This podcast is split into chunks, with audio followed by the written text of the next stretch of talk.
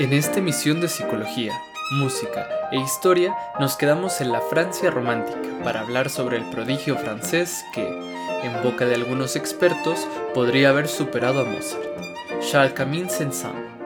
Estamos escuchando la segunda sonata para violín en mi bemol mayor, opus 102, segundo movimiento Scherzo vivace, interpretado por Piercarlo Sacco y Luca Schiappardi.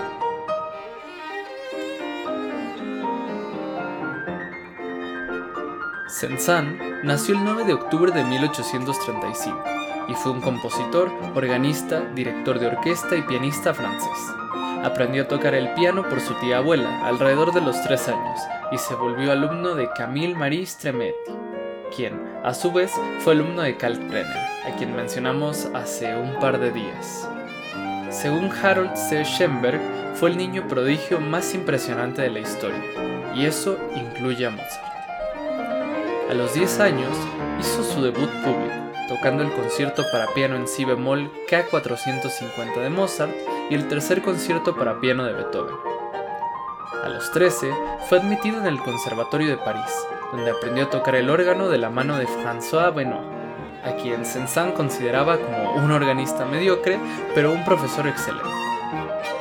Además de Saint-Saëns, fue maestro de Adioc Adam, César Franck y Georges Bizet. En 1851 empezó sus estudios formales en composición, además de ganar el primer lugar en una competencia de órgano. Entre sus composiciones estudiantiles están una sinfonía en la mayor y una pieza coral llamada Les Jeans, basada en un poema epónimo de Victor Hugo. En 1852 ganó una competencia con su Oda a Santa Cecilia. Su primera obra considerada madura y por lo tanto publicada fue Tres piezas para armonio. Después de dejar el conservatorio en 1853, Saint-Saëns aceptó un puesto como organista en la iglesia de Saint-Méry y compuso su sinfonía en mi bemol opus 2. La pieza, con sus marchas militares y secciones importantes para metales y percusión, encapsularon los ánimos que se respiraban por la llegada al poder de Napoleón III y la restauración del imperio francés. Entre quienes reconocieron el talento de Saint-Saëns estaban Rossini, Berlioz y Liszt, quienes lo apoyaron a lo largo de su carrera. En 1858 se mudó a la Madeleine para ocupar el puesto de organista de la iglesia oficial del imperio. Después de oírlo tocar, Liszt lo declaró como el mejor organista del mundo. A pesar de que, sobre el final de su vida, sería conocido por ser un conservador en lo que a música se refiere, Saint-Saëns apoyaba y promovía mucha de la música moderna de su día, incluyendo a Liszt, Schumann y Wagner, aunque no llegó a ser influido musicalmente por el último. Dijo, admiro profundamente la obra de Wagner, a pesar de su carácter extraño. Sus composiciones son superiores y poderosas, y eso es suficiente para mí. Pero yo no pertenezco, pertenecí ni perteneceré a la religión wagneriana. En 1861, Saint-Saëns aceptó un puesto como profesor de piano en la Escuela de Música Clásica y Religiosa de París y escandalizó a varios de sus colegas por mostrarle a sus alumnos música contemporánea de los compositores antes mencionados. Para complementar su enseñanza, compuso distintas piezas incidentales para que sus estudiantes tocaran, y entre ellas está su pieza más conocida, El Carnaval de los Animales, terminada en 1866. Vamos a escuchar el treceavo movimiento, El Ciste.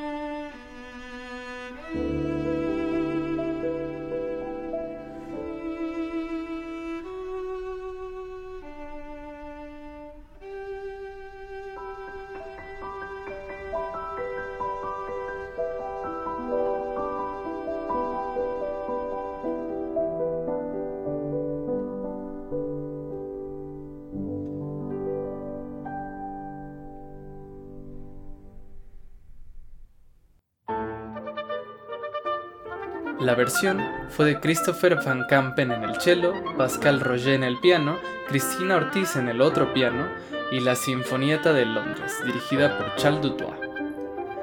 Ahora estamos escuchando la sonata para oboe en Do mayor, opus 166, tercer movimiento molto allegretto, interpretado por Alan Fogel. Al ser un admirador de Liszt, Saint-Saëns tomó la forma de sus poemas sinfónicos para componer, publicando su Le Route d'un Fall en 1871 y estrenándose en 1872, mismo año en el que estrenó su primera ópera, La Princesa Amarilla. En 1875, a los 39 años de edad, se casó con Merilot Truffaut, de 19, con quien tuvo dos hijos que murieron durante la infancia, por lo que el matrimonio quedó rápidamente destruido.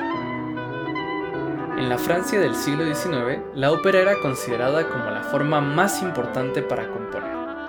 Massenet, el rival de Saint-Saëns, estaba ganando bastante reputación como compositor operístico, mientras que La princesa amarilla de Saint-Saëns no tuvo demasiado impacto. En 1877 estrenó Le Timbre d'Argent, La Campana de Plata, mismo año en el que renunció a su trabajo. En lo que a religión se refiere, no era un cristiano convencional y encontraba el dogma religioso cada vez más molesto. A la vez, se había cansado de las interferencias de las autoridades religiosas, así como de su insensibilidad musical. Después de esto, rara vez tocó el órgano, aunque lo hizo durante el estreno de su Requiem o Misa para los Muertos. En diciembre de 1877 estrenó Sansón y Dalina en Weimar, traducida al alemán gracias a la influencia de Liszt, ya que, por tratar de un tema bíblico, fue censurada en Francia y no se interpretaría hasta 1892.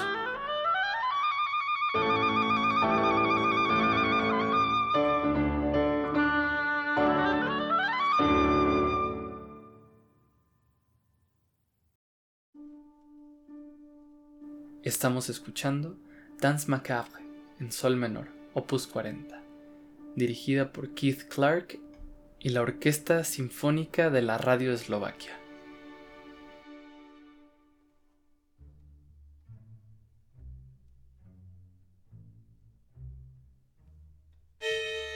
Durante la década de 1880 estrenó dos óperas y su tercera sinfonía, entre otros trabajos pero al morir su madre se recluyó y dejó de componer durante prácticamente toda la década. A partir de 1890 volvió a la composición, pero alejándose poco a poco de ella y de los recitales. Compuso Frin en 1893 y terminó la ópera Fredegonde junto a Paul Dukas. Esta ópera fue dejada inconclusa por Ernst Jurad Compuso además África, una fantasía en un movimiento en 1891 y su quinto concierto para piano, Egipcio, que fue estrenado en el 96. Entre los conciertos que Saint-Saëns realizó durante la década estuvo uno en Cambridge, en junio de 1893, cuando él, Bruch y Tchaikovsky actuaron en un evento presentado por Charles Villiers, para la Sociedad Musical de la Universidad de Cambridge, marcando la concesión de títulos honoríficos a los tres visitantes. Sensan disfrutó mucho de la visita, incluso habló con aprobación de los servicios de la capilla del colegio. Las exigencias de la religión inglesa no son excesivas, los servicios son muy breves y consisten principalmente en escuchar buena música extremadamente bien cantada, porque los ingleses son excelentes coristas. Su respeto por los coros británicos continuó durante el resto de su vida, y una de sus últimas obras a gran escala fue el oratorio The Promised Land, compuesta para el Festival de los Tres Coros de 1913. En 1906 y 1909 realizó giras de gran éxito por Estados Unidos como pianista y director de orquesta. Nueva York, en su segunda visita, estrenó su Alabado sea el Señor para doble coro, orquesta y órgano, que compuso para la ocasión. A pesar de su creciente reputación como reaccionario musical, Saint-Saëns fue, según Galois, probablemente el único músico francés que viajó a Múnich para escuchar el estreno de la octava sinfonía de Mahler en 1910.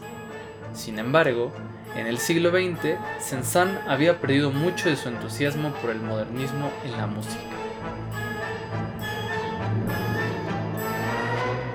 Aunque se esforzó por ocultárselo a Fauré, no entendió ni le gustó la ópera Penélope, de 1913. En 1917 estaban surgiendo varias corrientes de música nueva con las que Saint-Saëns tenía poco en común. Su instinto clásico para la forma lo puso en desacuerdo con lo que le parecía la falta de forma y la estructura de los impresionistas, liderado por Debussy. La tonalidad de Schoenberg tampoco agradaba a Saint-Saëns, quien dijo, ya no se trata de añadir a las viejas reglas nuevos principios que son la expresión natural del tiempo y de la experiencia, sino simplemente desechar todas las reglas y todas las restricciones. Cada uno debe crear sus propias reglas. La música es libre e ilimitada en su libertad de expresión. No hay acordes perfectos, ni acordes disonantes, ni acordes falsos. Todas las agregaciones de notas son legítimas. A eso se le llama, y así lo creen, el desarrollo del gusto. Con opiniones tan conservadoras, Saint-Saëns no simpatizaba con la escena musical parisina de principios del siglo XX, fascinada por la novedad. A menudo se dice que abandonó, escandalizado, el estreno del ballet de Václav Nijinsky e Igor Stravinsky La consagración de la primavera en 1913. De hecho, Saint-Saëns, según Stravinsky, no estuvo presente en esa ocasión, pero en el primer concierto de la pieza al año siguiente expresó la firme opinión de que Stravinsky estaba loco. Saint-Saëns dio lo que pretendía ser su concierto de despedida como pianista en París en 1913, pero su retiro pronto quedó en suspenso como resultado de la guerra, durante la cual ofreció muchas actuaciones en Francia y otros lugares, recaudando dinero para organizaciones benéficas de la guerra. Estas actividades lo llevaron a cruzar el Atlántico, a pesar del peligro que representaban los submarinos alemanes. En noviembre de 1921, Saint-Saëns dio un recital en el instituto, ante un numeroso público invitado. Se comentó que su forma de tocar era tan vívida y precisa como siempre, y que su porte personal era admirable para un hombre de 86 años. Saint-Saëns murió de un infarto el 16 de diciembre de 1921 en Argel. Su cuerpo fue llevado de regreso a París y después de un funeral de Estado fue enterrado en el cementerio de Montparnasse profusamente velada en un lugar discreto entre los dolientes de la élite política y artística de Francia, estaba su viuda, Marie-Laure, a quien había visto por última vez en 1881. Saint-Saëns fue pionero de la música grabada, y existen a día de hoy grabaciones de él tocando algunas de sus piezas, grabadas en 1919 por la Gramophone Company de Londres vamos a escuchar el final del Carnaval de los Animales en la misma versión que el cisne, mientras comentamos algunas de las curiosidades para pasar a la pieza de hoy.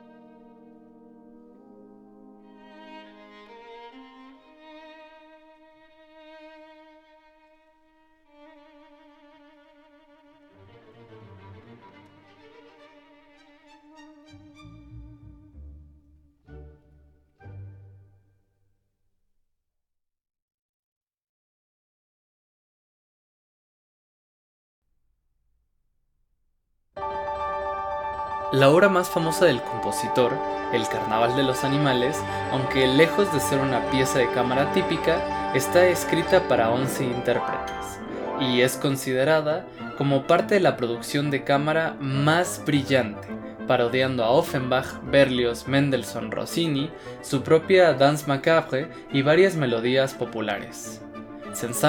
Prohibió sus interpretaciones durante su vida, preocupado de que su frivolidad dañara su reputación como compositor serio. La pieza que vamos a escuchar el día de hoy, Introducción y Rondó Caprichoso, opus 28, fue escrita en 1863, a los 28 años, y fue concebida para violín y orquesta. Está en la tonalidad de La menor. Al igual que sus conciertos 1 y 3 para violín y que su Capricho Brillante fue escrita para su amigo, el famoso compositor y violinista Pablo Saraste. La pieza está plagada de elementos ibéricos que acompañan la nacionalidad de Saraste. Aunque originalmente iba a ser el tercer movimiento de su primer concierto para violín, al final se quedó como una pieza independiente existe una regla a cuatro manos eh, hecha por Debussy y la versión con la que haremos la escucha comentada para piano y violín, que va a ser eh, interpretada por Fabrizio von Arx y Julien Quentin. A continuación, en cuanto termine este movimiento, vamos con la escucha comentada.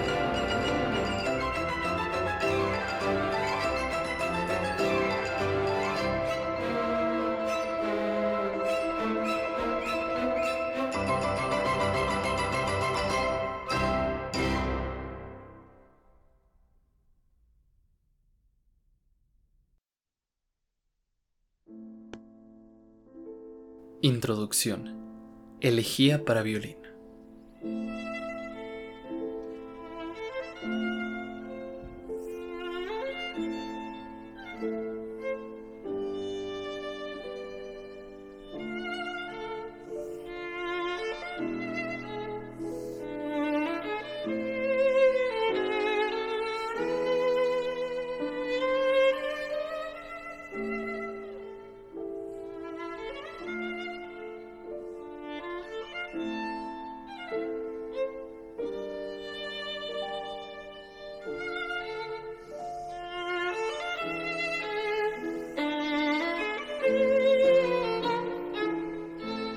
Transición.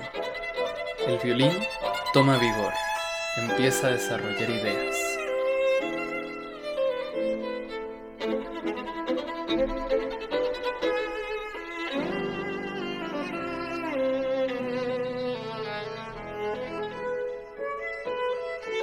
Pequeño pasaje brillante antes de llegar a el clímax con el que empezará el rondo.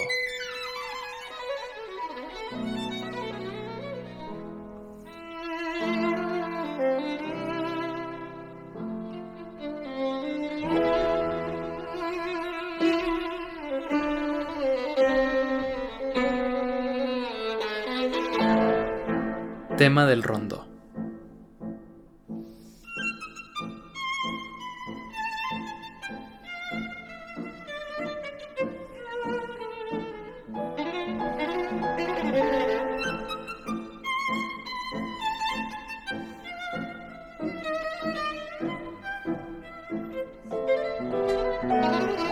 Variación del tema.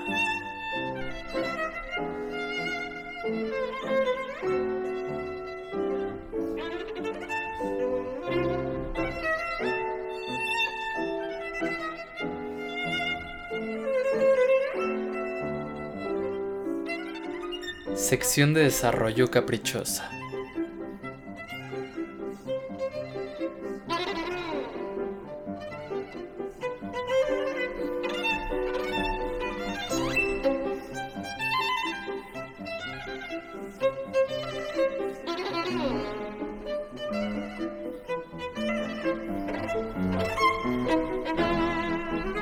Pasaje brillante que busca acumular tensión para regresar al tema del rondo.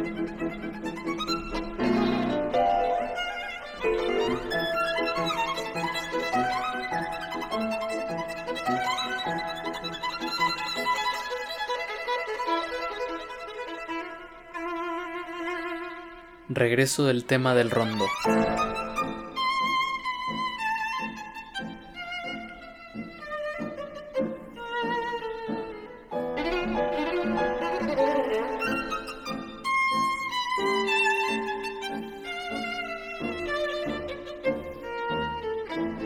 Nuevo desarrollo virtuoso.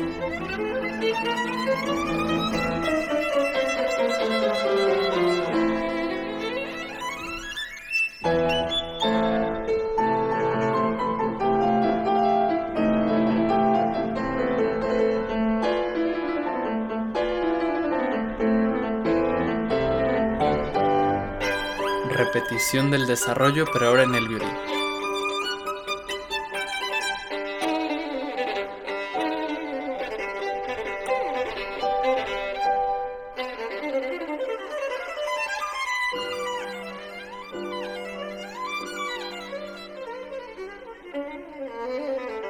Transición a un nuevo pasaje de desarrollo.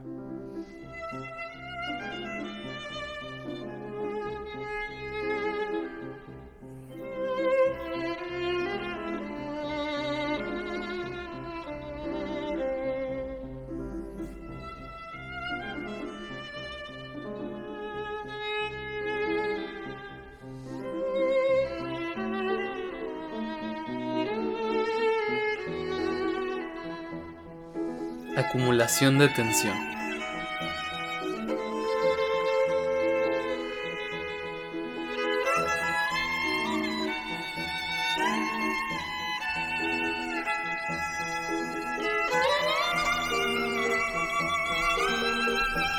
Estamos por llegar a otro de los clímax de la pieza.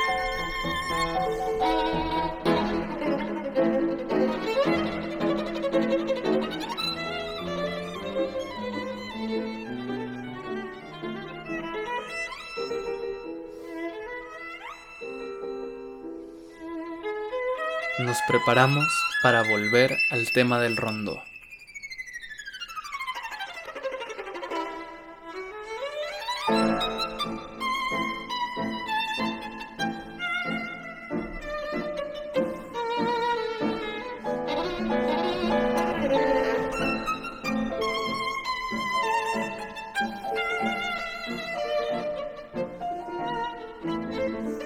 Nuevo pasaje de desarrollo.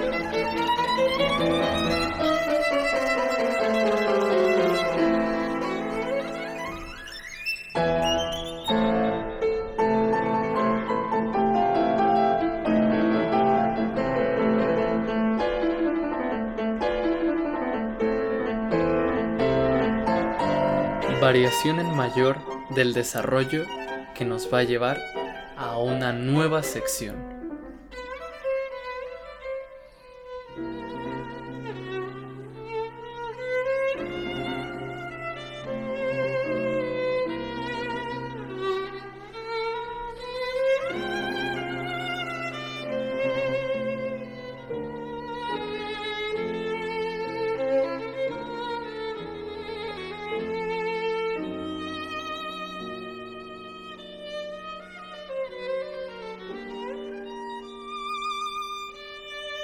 A un clímax romántico que está a punto de liberar toda la tensión acumulada de una forma jocosa y alegre.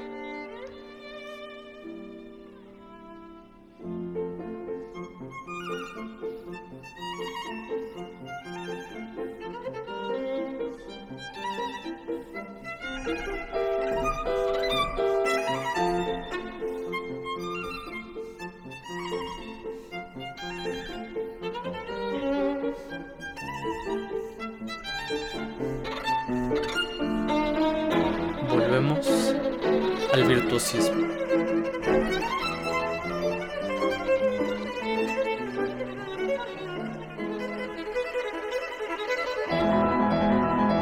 Nos preparamos para volver al tema del rondó.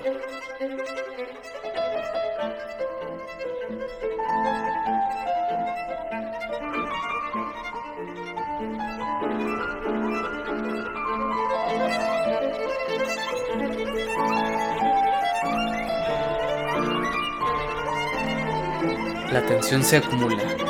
Llegamos a la coda.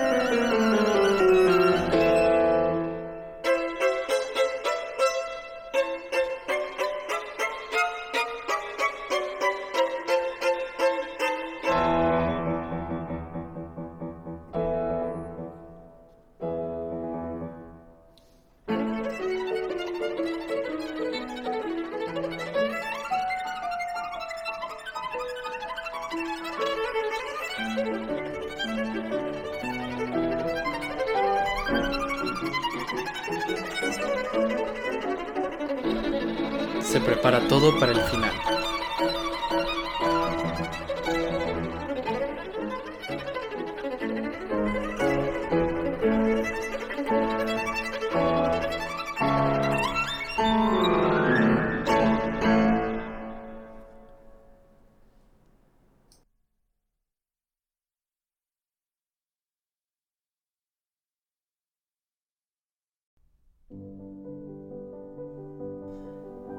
Ahora sí vamos a escuchar la versión tal y como el compositor eh, la compuso, sin interrupciones y sin comentarios.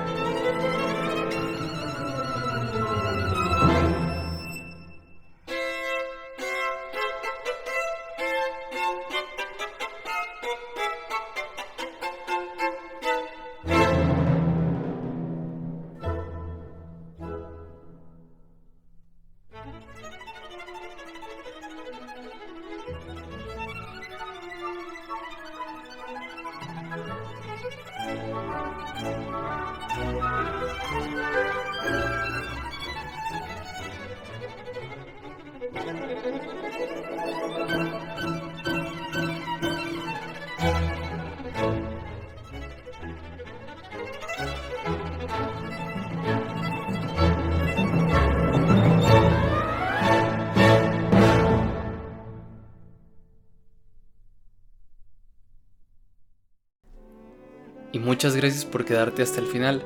Nos vemos en un par de días con el próximo episodio sobre la vida de Mahler, que en este caso eh, espero que solo sea una pequeña introducción y guía de escucha para el primer trabajo que completó a gran escala.